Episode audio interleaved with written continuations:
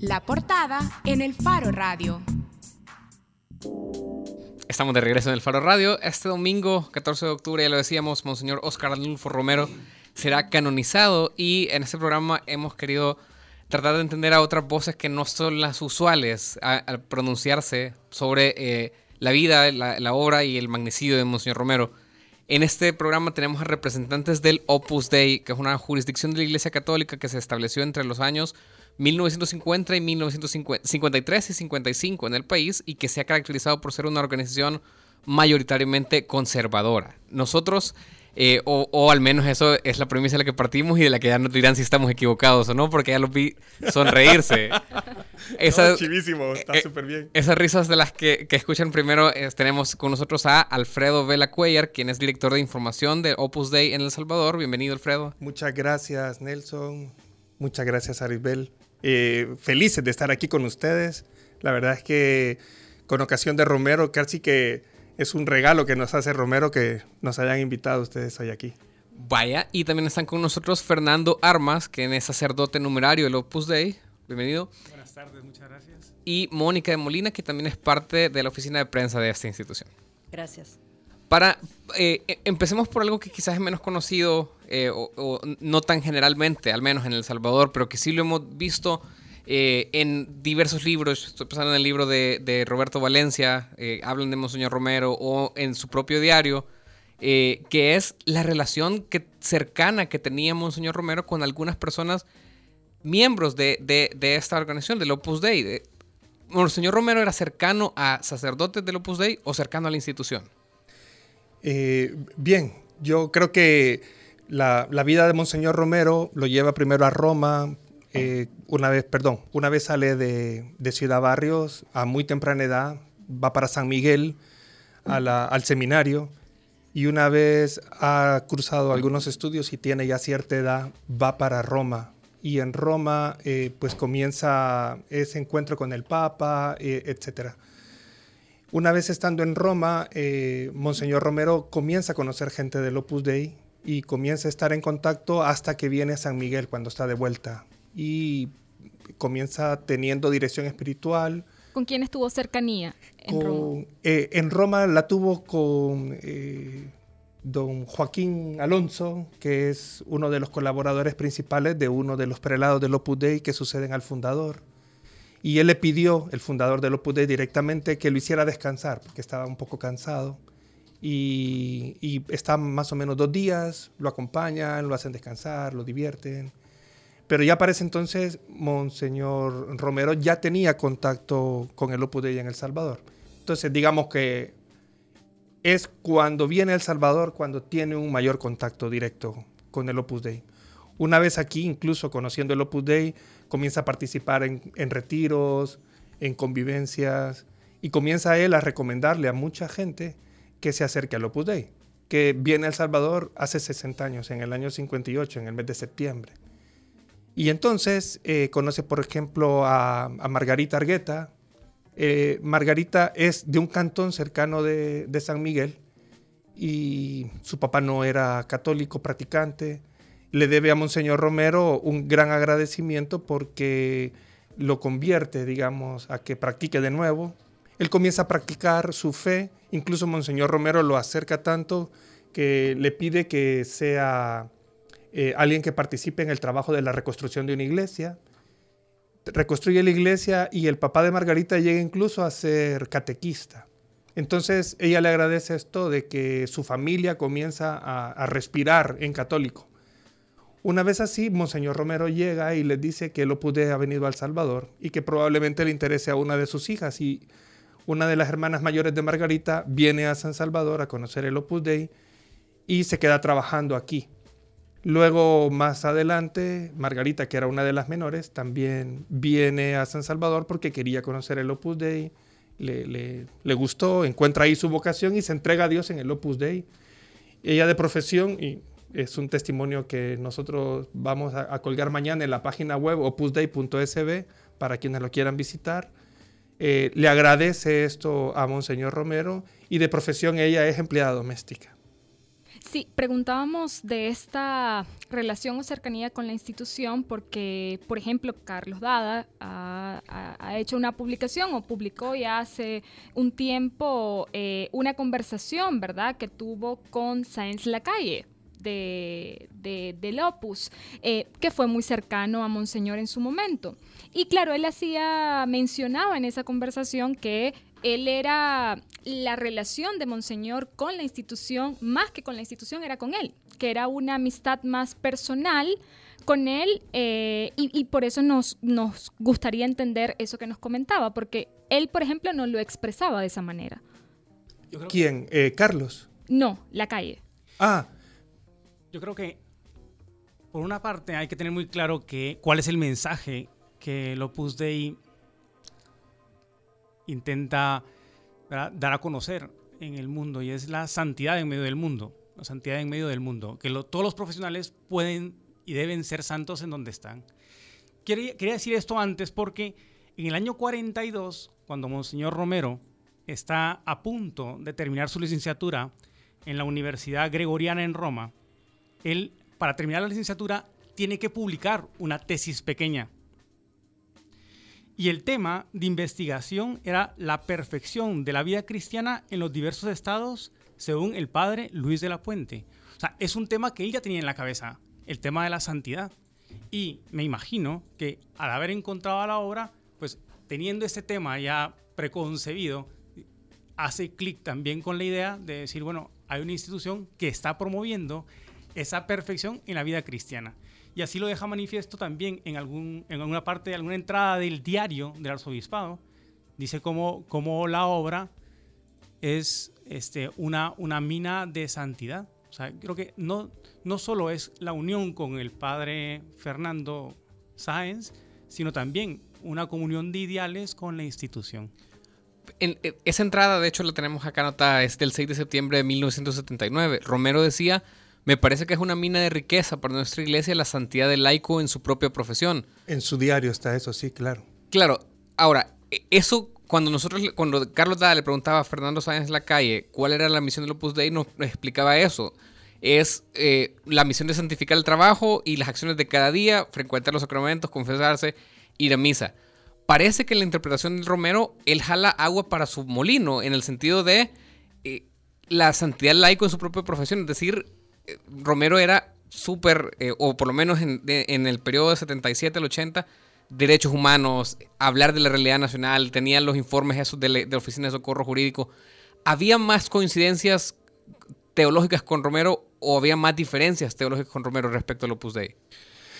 Yo, creo que respecto al Opus Dei y, Romero no había ninguna diferencia, porque tanto Romero como el Opus Dei lo que, digamos, promueve doctrinalmente hablando es la misma iglesia. Tanto Romero es un hombre de Dios como cualquier otra persona de católica de cualquier diócesis, que es, digamos, la, la, manera más, eh, más fácil de entender el Opus Dei, es como, como una diócesis, aunque no, no tiene un territorio.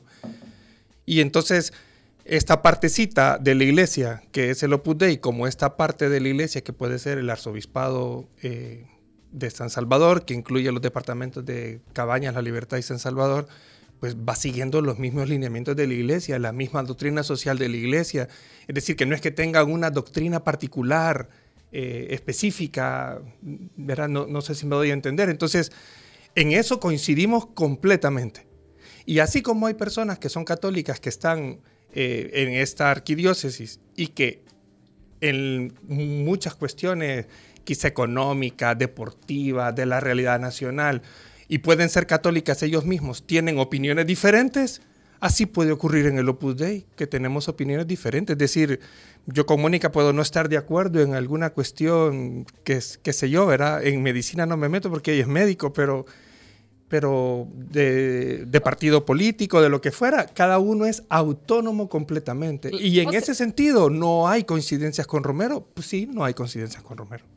Y no podemos decir tampoco que haya una opinión única de, de, la diócesis de San Salvador o de Santana o de San Miguel. No, porque en realidad cada uno de los que, católicos que viven en esa circunscripción tiene una opinión de la realidad nacional completamente distinta. Ahora, para entender un poco, primero nos comentaba que había coincidencias completamente y luego hacía como la o remarcaba el hecho de que podía haber puntos de vista diferentes. Porque estoy hablando de dos niveles diferentes. Uno es en la parte doctrinal, porque predicamos la misma iglesia, y luego en otras cuestiones que no están doctrinalmente fundamentadas, que ahí... ¿En cuáles? Opinables en la parte económica, en la parte política, en la parte deportiva, en la parte comercial, en la parte, este, qué sé yo, climática. O sea, casi en todo lo que se sale del templo. En todo lo que, se, eh, todo lo que no es doctrina, ¿verdad? Porque luego tú sos el que lleva a Cristo en cualquier lado donde tú estás y lo aplicas con mentalidad católica. Pero hay cosas que son... Respecto, por ejemplo, a la, a la figura de Monseñor y a lo que promovía en su momento cuáles son esas visiones o si hay visiones diferentes, ¿verdad?, dentro de la institución respecto a, lo que hacía Monseñor. Eh, vamos a ver, cuando eh, Monseñor Romero vivía y estaba en esos últimos tres años que fueron tan convulsivos que todo el mundo se quiere centrar ahí, eh, yo creo que Monseñor Romero tenía ante todo la clara idea de que, de que era Dios el que estaba detrás y que en ese sentido cualquiera que ahorita lee sus palabras de entonces cae en la cuenta de que si no tenía a Monseñor Romero en los altares, ahora lo pone en los altares, porque pues que sus homilías son una maravilla doctrinalmente hablando, desde la piedad, la piedad que le tenía a la Virgen María, etcétera, etcétera. Otra cosa es la realidad nacional, que es un punto muy eh, del momento, de, la circunstancia, porque él llega a ser la voz y lo sin voz. Él era el que recibía a toda esta gente y luego comunicaba aquellas masacres, aquellas persecuciones y que son, digamos, no sé, eh, por decir un porcentaje, yo soy ingeniero y entonces todo tengo que darlo con, con datos, ¿verdad? Que yo no lo he medido, pero es un porcentaje muy mínimo de, de sus homilías. En eso podías estar o podías no estar de acuerdo, porque eso no tiene nada que ver con la doctrina. Pero en esos años no estaban de acuerdo. Probablemente había gente que no estaba de acuerdo y hay gente que sí estaba de acuerdo. Pero era una realidad. O sea, yo puedo estar o no de acuerdo con la realidad. Yo recuerdo, yo recuerdo haber conversado con una persona de la obra y entonces le dije yo, mira, ahora mismo, 30 años después, se ve todo con gran claridad. En ese momento, ¿tú qué pensabas? Yo no sabía qué pensar, me dijo él. Pero fui, fui con, con, don Juan Aznar y él me dijo lo siguiente. Don Juan Aznar, un sacerdote mayor, me dijo, mira, cuando, cuando Monseñor Romero habla como obispo, como pastor de la Grey, tú eres una oveja más. Cuando Monseñor Romero habla de unas realidades que no son, ¿verdad? Que pueden ser opinables, él es un ciudadano más. Tú puedes estar de acuerdo o no en ese tema, pero como pastor tú tienes que obedecer. Y creo que más o menos eso fue lo que le explicó en ese momento y creo que pues él lo entendió bien y me parece a mí que, eran palabras con mucha sabiduría, ¿no? Y eso ha cambiado desde, ese entonces, o sea, porque... ahora eh, mismo que el Santo Padre le canoniza, yo creo que también tendría que cambiar eso, porque ya es una declaración oficial de la iglesia y ahora está en los altares. Y eso significa que, debería de haber en algún momento eh, acciones de reconocer equivocaciones de parte de miembros de la iglesia que en aquel momento no estaban de acuerdo con él. Volvemos a lo mismo. En temas, en, tú, tú, podías no estar de acuerdo con él, lo que ha explicado Alfredo, ¿no? En temas económicos, políticos, sociales, pero en temas doctrinales fue un, Monseñor Romero fue un hombre de Dios, un hombre de iglesia, un hombre muy leal al Papa. Y todo lo que decía lo tenía muy fundamentado. Es un gran conocedor, del Concilio Vaticano II. O sea, Monseñor Romero, la parte doctrinal la tenía, tenía muy bien agarrada. Y además también, por su misma personalidad, también conocía muy bien la realidad nacional. en la parte doctrinal, yo creo que hay que seguirle y le hemos seguido siempre, ¿no? Pero sin embargo, ustedes, se debaten, por ejemplo, en el Opus se debaten si hubo una... O sea, ven a un Monseñor Romero muy firme doctrinalmente, pero se debaten si, eh, si pudo haberse equivocado en la lectura de la realidad nacional que hizo en ese momento. No, no, no lo debatimos. Cada quien lo asimila y lo, y lo acepta o, o no lo acepta en esa parte de la realidad nacional. Ahora cada vez que tú vas y lees la mayoría de texto que hay sobre la guerra que hemos vivido, pues la, la ha escrito gente ya con una ideología bien definida. Y tú puedes aceptarla o no aceptarla. Los hechos están ahí. Eh, la mayoría, lamentablemente, hemos vivido una guerra y no la hemos leído después. Yo he venido a leerla casi 10 años después de que viví la guerra. Y entonces comienzo a preguntarme cosas y comienzo a interesarme por cosas. Y me interesa ir a los museos, me interesa, eh, no sé, visitar Perquín, me interesa ir al, de la imagen y la palabra y conocer a Santiago y ver el transmisor de Radio Venceremos y todo aquello, y alguien me puede decir que estás loco. No, es que yo quiero entender lo que viví. Y se lo dicen en la diócesis de Lopus, que está loco por hacer esas cosas. Eh, no, me lo dicen mis amigos, me lo dicen mis colegas, y quizá alguien sí de Lopus Dei me dice, hey, ¿qué, qué, qué loco estás? No, yo, yo te llevo, yo, yo, eh, es más, el tour de Romero, yo mismo lo he llevado a varios que se acercan por el Opus Dei para, para que conozcan, para que entiendan porque esa obra de arte que está puesta encima de, ese lugar preferencial que se le da, a, a, diferencia de los otros obispos de San Salvador, que están en sus nichos respectivos, ¿quién se lo da? ¿Quién se lo pone? ¿En qué época? Mónica, un poco también para escuchar otras, otras visiones. Em, ya escuchábamos a Fernando, ¿verdad? Y escuchábamos a Alfredo.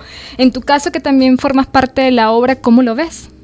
Bueno, para mí eh, ha sido interesantísimo todo este tema porque yo eh, pudiera llamarme una conversa de Monseñor Romero en el sentido que, al igual que Alfredo, había vivido la guerra, pero nunca me había como sentado a pensar y sobre todo no me había sentado a analizar lo que había pasado de fondo, sino que tenía muchísimas ideas preconcebidas, entre ellas la persona de Monseñor Romero. A mí como psiquiatra, por ejemplo, me ha interesado saber que era un hombre sumamente tímido y sin embargo el más valiente de los salvadoreños. Y durante esa etapa, ¿cuál era tu imagen de Monseñor? Pues yo ahora que leo las homilías me doy cuenta, por ejemplo, que no era cierto eso que algunos pensábamos de que su tema era siempre girando alrededor de la política, por ejemplo, porque me doy cuenta que era un hombre sumamente espiritual, que llamaba a la oración, que llamaba a la unidad, que llama a la paz, que denuncia a la derecha tanto como a la izquierda y viceversa. Esa unilateralidad que yo tenía como muy fija en mi cabeza no es tan real. Ahora que leo sus homilías me doy cuenta que era un hombre de Dios. ¿Y cuál fue la razón para comenzar a leerlo? ¿Fue voluntad propia? La canonización, el tema de la canonización, el Papa Francisco, un hombre admirable, santo, nos, nos hace pensar en él. ¿Y crees que eso ha pasado también con otras personas dentro de la obra? Creo que sí, creo que es una oportunidad enorme para que reflexionemos, que nos demos cuenta también que tampoco se puede juzgar a la ligera a nadie ni a, ni a las circunstancias y que hay que enterarse antes de dar una opinión, antes de pensar en algo, hay que saber bien. Sin embargo, imagino que también esa imagen de la que hablabas sigue existiendo y sigue seguramente habiendo un debate dentro de la institución respecto a la figura de Monseñor. No hay debate dentro de la institución porque cada uno es libre de pensar como se le ronque la gana. Eh, no hay debate para nada. Cada quien eh, decide, ¿verdad? Ahora, eh, la figura del Papa para nosotros es, un pastor, ¿verdad? Y por lo tanto, por eso también eh, es que queremos saber, queremos enterarnos, leer, de verdad darnos cuenta cómo eran las cosas. Y pero eso no quiere decir que entonces para todos así como por ejemplo alguien le puede tener devoción a Juan 23, que hoy se celebra su fiesta y fue papa, etcétera, etcétera, todos le tengamos que tener devoción a Romero. No. Ni que tampoco por una advocación de la Virgen, que mañana es la Virgen del Pilar, entonces todo el mundo vamos a estar de fiesta mañana. Porque, no, pero puede haber gente del Opus Dei que le tenga devoción a la Virgen del Pilar, otros a Juan 23 y otros a Monseñor Romero, y podemos ser todos salvadoreños y del Opus Dei y no tenerle devoción a Romero, algunos sí, otros no. Es decir, la variedad, la diversidad, la autonomía en ese campo es bien amplia. Lo que sí es cierto es que ha sido un gran descubrimiento tener al Romero real y no al, pastor, al que nos lleva a, a, todos a estar más unidos, al que tenemos que celebrar este domingo, tenemos que estar todos muy alegres y tenemos que rezar todos a Él. Eso sí que ha sido un gran descubrimiento, una gran alegría. Y... Aunque, aunque la, o sea, yo entiendo el esfuerzo este de decir, no, no hay debate, pero en realidad los escuchamos y yo escucho tres opiniones distintas, lo cual, no, o sea, no, no lo digo como que sea algo malo, pero hay mucha gente... Es que esta variedad, es que, es que quizá, eh, Nelson, eh, es lo que, digamos, al menos yo como oficina de prensa tengo que comunicar más, y, o, porque no se ha entendido tanto, y es que que la autonomía que existe dentro del Opus Dei es una cosa real. Y esta autonomía a veces cuesta un poco de entender. A veces uno quiere, quiere que todo el mundo piense que es o blanco o negro y todos igual y todos uniformados y aquí todos venimos con zapatos bien lustrados y la camisa adentro. ¡Ey! No, aquí no. Sí. Esto, esto es una variedad, una diversidad, una autonomía individual. Es decir, a mí nadie me va a decir cómo tengo yo que, que yo me dedico a la robótica pedagógica y cómo, cómo tengo yo que, que formar a los robots y cómo tengo que... No, y nadie le va a decir a Mónica, pues no sé, alguien te ha dicho algo de cómo atender a tus pacientes y eso. O sea, hay una autonomía grandísima intelectual, laboral, vamos a, económica. Sí, antes de seguir, punto. porque tenemos una llamada de la audiencia. Excelente. Carlos, ¿nos escuchas? Muy buenas tardes, ¿cómo están? Muy buenas tardes. Si Eh, quieres te decir escuchamos. tu nombre completo y pues hacer el comentario que deseas. Sí, Carlos Rodríguez me llamo. Este, voy subiendo al carro porque ando en el trabajo y pongo la radio y me doy cuenta del tema interesantísimo que están tratando. Este, yo soy fiel del Opus Dei también, saludos allá a don Fernando y a, y a Alfredo. Este, eh, y es cierto, yo al principio, este, yo no creía en el señor Romero, este, pero dentro de la misma libertad que yo tengo me empecé a investigar por qué la iglesia nos iba a proponer un nuevo santo. Entonces, y, y la, la, investigación y la conciencia de cada uno te va a tomar tus propias decisiones, porque Dios respeta tus decisiones y tu libertad. Dios nos hizo libres. Y dentro de las horas se respeta esa libertad. Entonces, no es libertinaje, es libertad. A tomar bajo mi propia conciencia lo que yo creo que sí es bueno. E investigando sobre Monseñor Romero, este, mi padre lastimosamente murió por cuestiones de la guerra, al principio de la guerra, y digamos, ¿Aló? Lástima, creo que tenemos eh, una corta en, en, la comunicación, pero es bien interesante porque él también dice, yo soy del Opus Dei y tuve una conversión. Y antes de entrar con ustedes, estábamos platicando con Carlos Dada sobre si este hecho, si a partir del domingo vamos a tener una homogenización de la figura de Monseñor Romero. Y con Carlos la respuesta que nos daba es, afortunadamente no. Es decir, vemos mucha gente en este proceso de conversión, cuando que, es, digamos, es análogo a lo que le pasó a Monseñor Romero en palabras de John Sobrino, que se le cayó la venda cuando sucedió el asesinato de Rutilio Grande. ¿Ustedes dirían que esta es una tendencia fuerte en, en, en, en la congregación de Lopus, que hubo una conversión respecto a lo que se creía sobre Monseñor Romero?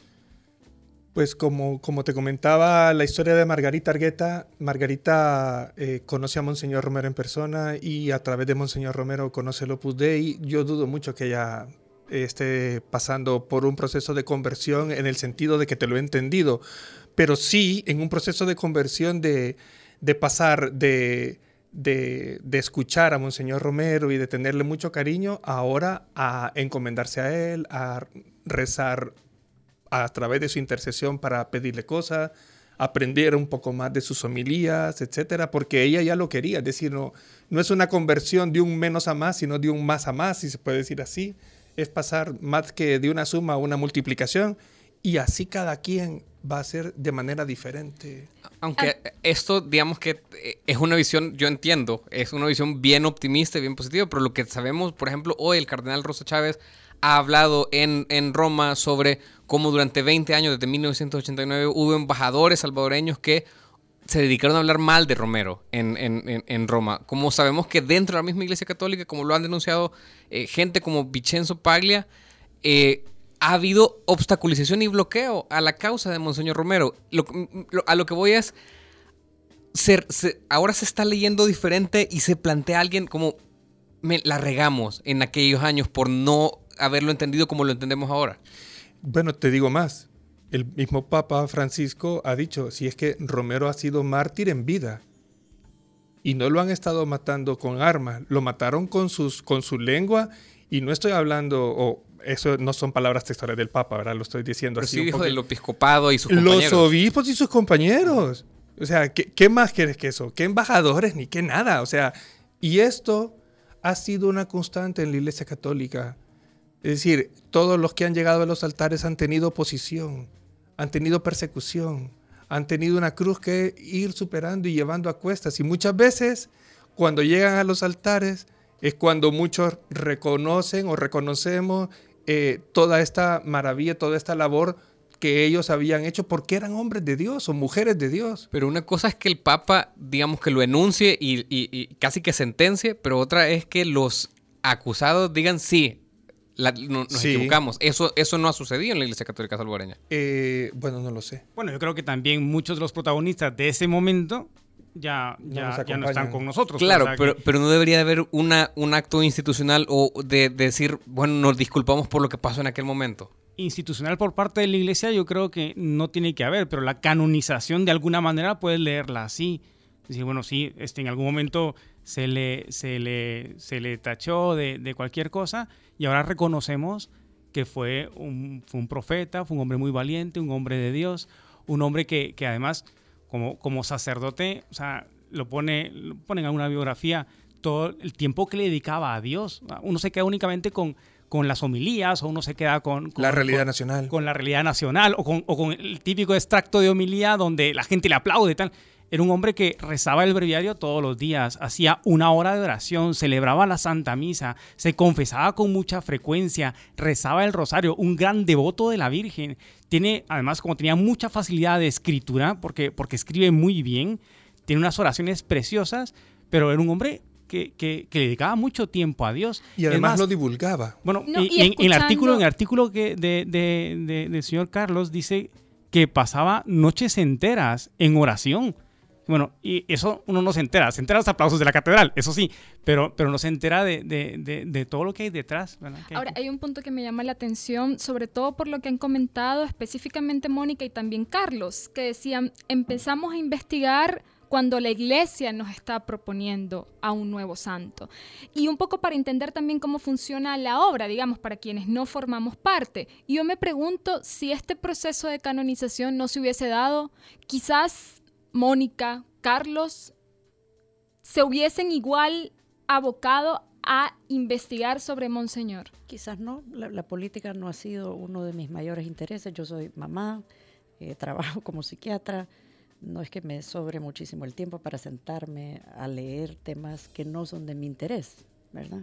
Y, quizá- y quizás ahí por eso, por eso también eh, tratábamos de, de hablar sobre, sobre lo que significa la institución a la hora de responsabilizarse también por lo que hace porque lo hace o por omisión también por no hacerlo, ¿verdad? Es decir, porque entendemos que parte de las discusiones que se han dado del hecho de que, de que Mónica haya podido comenzar también a, investigar sobre esta figura, parte de lo que hace la iglesia como institución, desde de quienes la dirigen.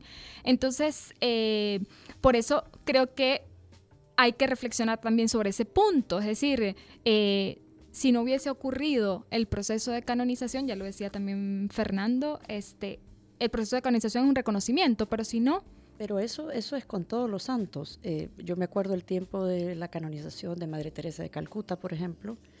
Eh, yo leí varios libros sobre ella a, a raíz de su canonización. No solo son las figuras controversiales, sino que es algo que el Papa como pastor pone como sobre la mesa y da un tema de discusión, como si yo llegara a mi casa eh, con un tweet y les contara a mis hijos, miren lo que está pasando, ¿verdad? Entonces cada uno quisiera saber. Y a raíz de eso, el Opus como institución comenzó también de alguna manera a promover que su gente comenzara a hacer lo mismo que Mónica, o no tampoco lo hubo de esa manera. No, no, no lo hubo de esa manera, pero... No, institucionalmente no. Ok. Exacto, no, pero co- ¿cómo decirte? Además es que eh, San Romero de América eh, en El Salvador quizá no fue que se le puso esta, es- este lema a, a San Romero, probablemente fue en otro país. Eh, la Iglesia Católica lo viene a canonizar el próximo domingo 14 de octubre, que para El Salvador va a ser un, un hito histórico. Eh, el Faro Radio ha mandado, no, el Faro ha mandado a Carlos Dada. eh, una joven promesa del periodismo. Un periodista, es una joven promesa del periodismo. Pero la iglesia anglicana ya lo había canonizado antes en la, en la catedral de Westminster, en la abadía de Westminster. Ya está Romero puesto ahí. Ahí no ponen ellos a cualquiera. Eh, los organismos internacionales. La, la, misma Organización de Naciones Unidas ya lo había nombrado, eh, le había dado un nombramiento especial. Es decir, muchas instituciones fuera del Salvador, ¿dónde está el conflicto? ¿Dónde está el debate? ¿Dónde están eh, las ideas encontradas? ¿Dónde está eh, que cuesta reconocer que es un hombre de Dios? En El Salvador. En El Salvador. Es en El Salvador. El Opus Dei es una institución de la Iglesia Católica de ámbito universal. Entonces, como tú me decís, bueno, entonces el Opus Dei, bueno, el Opus Dei eh, probablemente hay, yo tengo gente muy devota de Monseñor Romero que son conocidos míos y que son del Opus Dei, y que no son salvadoreños o que son salvadoreños que viven fuera. Y digo yo, caramba, eh, yo que lo tengo aquí, eh, pues sí, debería de tenerle más devoción a Oscar Romero. Y ahora y sí, en, yo también he comenzado a tenerle más devoción. Y en esas reflexiones de siendo Romero tan cercano doctrinalmente y algunos miembros del Opus Dei en ese, en ese tiempo se han debatido por qué no lo acuerparon en, en, en ese momento. Porque es que, él estaba, Romero, lo, lo, o sea, estaba enfrentado casi con toda la gente de la, de la conferencia episcopal. Que lo había promovido, además, casi todo ese círculo fue quien lo promovió para arzobispo. Eh, sí, exacto. Pues este, yo pienso que siempre estuvo acuerpado con, con gente del Opus Dei y con quienes él lo, lo, lo, buscaba directamente. En el último periodo de su vida fue Fernando Sáenz. Él llegaba a comer a, a, los centros del Opus Dei e incluso les regaló una foto autografiada por su mano pero eso para mis amigos del Opus Dei. Pero eso es personalmente, me refiero a, a, quizás en el momento en que Romero necesitaba, por ejemplo, en la misa única, eh, después del asesinato de Rutilio sí, Grande. Sí, sí. sí. Hubo, hubo, no hubo un acuerpamiento institucional o decir estamos con vos, no importa las consecuencias. Pero creo que es lo, lo, mismo que hemos venido hablando, ¿no? O sea, no, no hace falta una cosa institucional porque no es lo propio. O sea, cada quien hace lo que se le da la gana. Y si yo quería celebrar donde, pues tendré que ir a hablar con el, con el, con el que se encarga de las celebraciones, ¿no? Pero yo puedo celebrar donde, donde a mí se me dé. Si en, quiero... en el Opus Dei el acuerpamiento es de, personalísimo, de, de amistad. Y ese es el que él ha tenido. Bueno, hasta el final, el día, justo el día, el día, ese día estuvo con don Fernando Sáenz, sí, sí. con don, don, Andrés Ocaña, con, con algún otro sacerdote. O sea, el Opus no funciona como los jesuitas, pues, digamos, no, que no. como, como, organización sí lo sí decían estaban Bueno, los jesuitas habría que pensarlo porque, porque también había jesuitas que no lo acorpaban. Al principio, pero al final. No bueno, los, los, de Santa Tecla, me parece que los que estaban en ese momento viviendo en Santa Tecla lo acuerpaban espiritualmente. De hecho, ese día se confiesa con don Segundo Ascue pero ellos estaban, no estaban metidos en nada de lo que estaban metidos algunos otros. O sea. Bueno, por ejemplo, Yacuría sí es uno de los que lo aconseja sí, en el momento de la de, claro, de, por supuesto, de preparar no, la homilía del cese de la represión. Ellos están ahí, ellos están ahí siempre en, en ese protagonismo, digamos que, que, pero pienso yo que, digamos, que son instituciones de la iglesia eh, bien diferentes, que cada una tiene su propio carisma, pero que ambos pensaban que era un hombre de Dios. Eso yo creo que está clarísimo y creo que, uh, digamos, en, en, el balance eh, es lo que al menos yo podría sacar y podría aportar de que era un hombre de Dios, que era un hombre que quería paz, que era un hombre que, que llamaba a la justicia, que era un hombre que quería la unidad, ahora que tanto necesitamos esta unidad, pero no uniformidad, ¿verdad? No, no, eh, no, no es parte del carisma del Opus Dei. Aquí venimos como cuerpo. Eh, no, no, digamos, esta es una cuestión más, más partidaria, más, no sé, de, de, de, algún... de hincha de, deportiva. De... Ya nos decía que parte de, de, lo, de cómo funciona la institución también es la oportunidad que tiene cada uno, ¿verdad? De, de, de decidir qué hacer y qué no hacer en, dentro de la institución. Particularmente en sus casos, ¿hay algo con lo que no compartan de, de lo que hizo Monseñor, eh, de alguna acción, acción que no compartan, que la podrían perfectamente explicitar acá? A mí hay una cuestión que me ha costado entender y es eh, cuando, cuando la guerrilla eh, se ha tomado la iglesia Rosario, o sea, ya se había tomado otras iglesias, y esto lo describe Giovanni Galea desde otro ángulo porque él estaba dentro de la iglesia, era uno de los que se había tomado la iglesia, digamos. Y en la madrugada le avisan a Monseñor Romero que, que el ejército los ha rodeado y que de alguna manera pues los tiene que, que rescatar. Eh, digamos, en ese momento eh, yo me pongo en los zapatos de Monseñor Romero y digo, ¿y por qué va a ir a dar la cara por esa gente, ¿no? Que está eh, tomando una iglesia, digamos que es, es, propiedad privada, pero además es un lugar sagrado y lo que de acuerdo con Giovanni Galeas hacen mientras están ahí adentro es que a mí como católico me parece que está bastante mal. Y sin embargo, esa misericordia de Monseñor Romero de ir a interceder por ellos, me cuesta entenderla y por lo tanto me hace llevar a pensar de que yo tengo que ser más misericordioso con los demás. Y eso es a lo que me lleva Romero. Por supuesto, luego viene después, sale él, habla con es que está al mando de las fuerzas de seguridad que están afuera esperándolos para llevarse los presos, intercede por ellos y consigue que los dejen ir libres cuando llega un alto mando que revoca la orden de, de, del, del, que, del que ha hablado con Monseñor Romero. Y llega además pasado de, de, alcohol y maltrata a Romero. Y entonces yo con quien me indigno es con ese militar. Y digo yo, y sin embargo, Monseñor Romero mantiene esa misericordia y eso. Digo yo, caramba, yo no sería capaz de aguantar tanta misericordia, a menos que sea un Romero, que sea un hombre de Dios. Digo yo, carajo, eso eh, me supera. Ahora. Aunque en, sus diarios él también, eh, cuando escribe eh, sobre lo que hacía cada día, también era muy duro con la guerrilla y con lo que se estaba haciendo. Incluso en las homilías también. Incluso en las homilías. Sí. Eh, y quizás ya porque tenemos que, que ir cerrando, no. ¿verdad? sí. Yo Pero, quiero...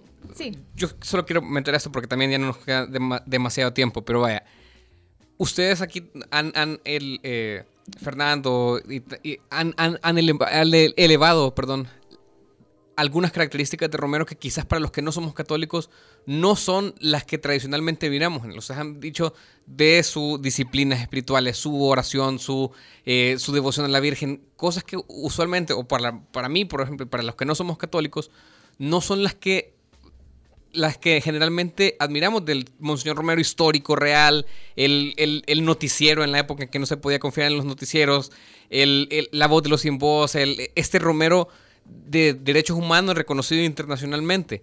¿Cuál es el Romero del que vamos a hablar ahora en adelante? O sea, por ejemplo, ustedes han hecho esa reflexión de también tenemos que agarrar esto, ya lo decía, sobre la misericordia de, con los que no estamos de acuerdo, el tema de derechos humanos. ¿Cuál es el Romero que se, con que se va a hablar en El Salvador? ¿O cuál es que con ustedes van a hablar en El Salvador? ¿Es el Romero espiritual o es ese Romero completo que abarca también tanto su, su dimensión espiritual como su dimensión eh, mundana, pues, de meterse en los cantones y defender yo, a los oprimidos? Yo quisiera decir que a la persona no se le puede separar en partes. Se ha tratado, con, con Romero se ha tratado. Y eso es lo que, lo que es verdaderamente un santo, una persona coherente, que hace lo que cree entonces él, si me permite leer dos líneas de una homilía, dice, los verdaderos protagonistas de la historia son los que están más unidos con Dios, porque desde Dios auscultan mejor los signos de los tiempos.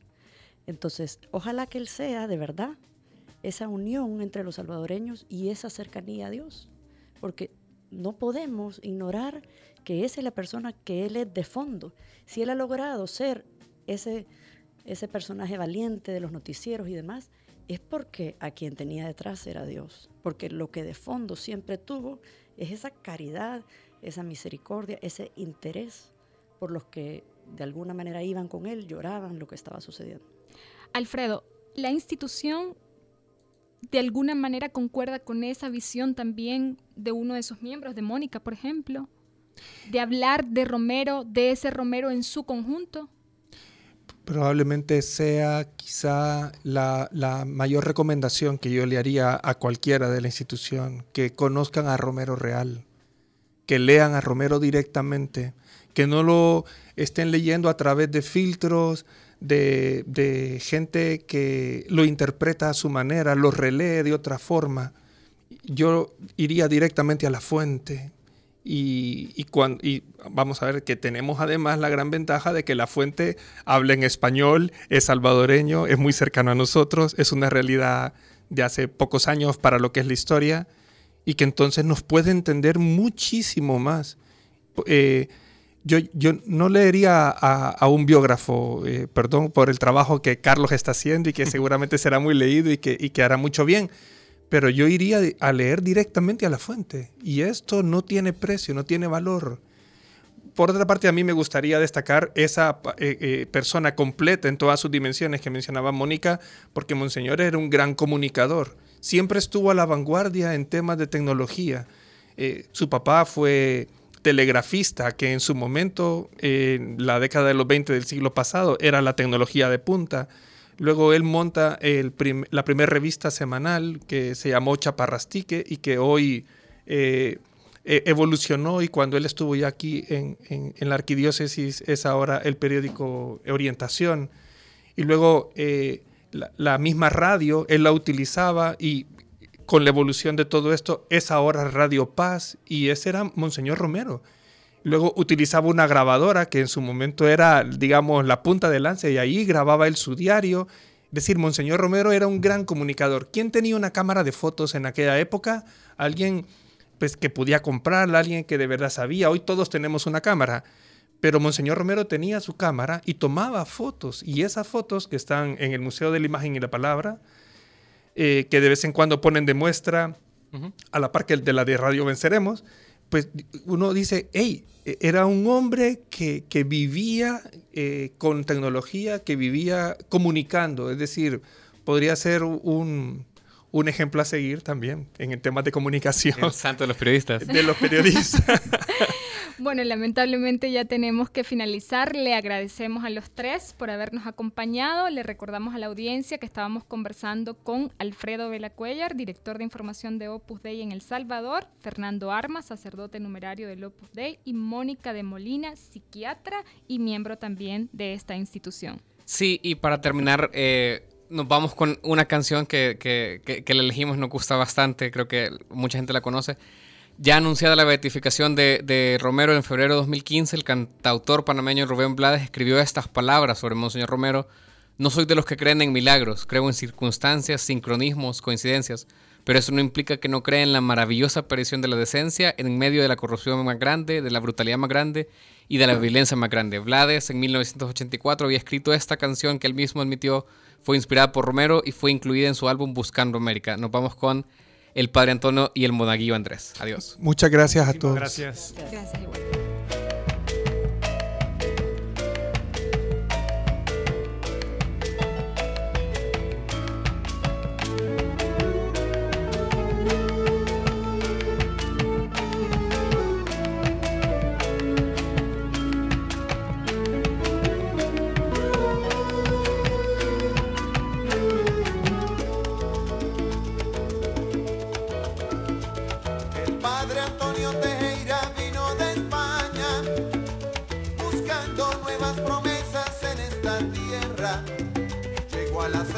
Sin la esperanza de ser obispo. Y entre el calor y entre los mosquitos habló de Cristo. El Padre no funcionaba en el Vaticano. Entre papeles y sueños de aire acondicionado. Y fue a pueblito en medio de la nada a dar su sermón.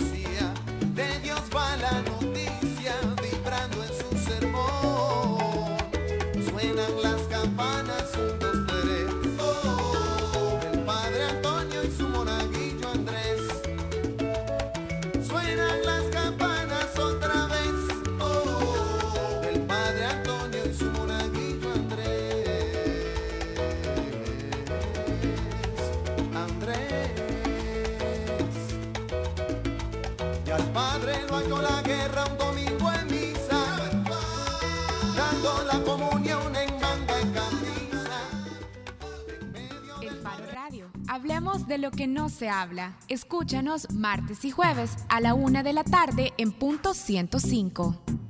Los conceptos vertidos en este programa fueron de exclusiva responsabilidad de El Faro Radio. AFP Crecer te invita a la conferencia magistral Summit 2018, presentando a Tal Ben Shahar, experto en felicidad y liderazgo, que ha enseñado las clases más populares en la historia de Harvard con el tema La ciencia de tu felicidad, cómo nuestras decisiones influyen en nuestro futuro. Este evento hace parte de la gira Sura Summit, realizada en las ciudades principales de Latinoamérica y por primera vez en El Salvador, exclusivo para clientes de AFP Crecer. Más información en crecer.com.sb. Piensa construir, piensa en calidad. Piensa en Megablock. Para decorar, ampliar o construir, en Megablock encontrará los mejores productos de concreto al precio justo. Desde adoquines con tecnología bicapa hasta bloques estructurales. No lo piense más y llame al 2523-2300. Mega calidad, mega servicio, mega economía, mega en todo. AFP Crecer te invita a la conferencia magistral Summit 2018, presentando a Tal Ben Shahar, experto en felicidad y liderazgo, que ha enseñado las clases más populares en la historia de Harvard con el tema La ciencia de tu felicidad, cómo nuestras decisiones influyen en nuestro futuro. Este evento hace parte de la gira Sura Summit, realizada en las ciudades principales de Latinoamérica y por primera vez en El Salvador, exclusivo para clientes de AFP Crecer. Más información en crecer.com.sb.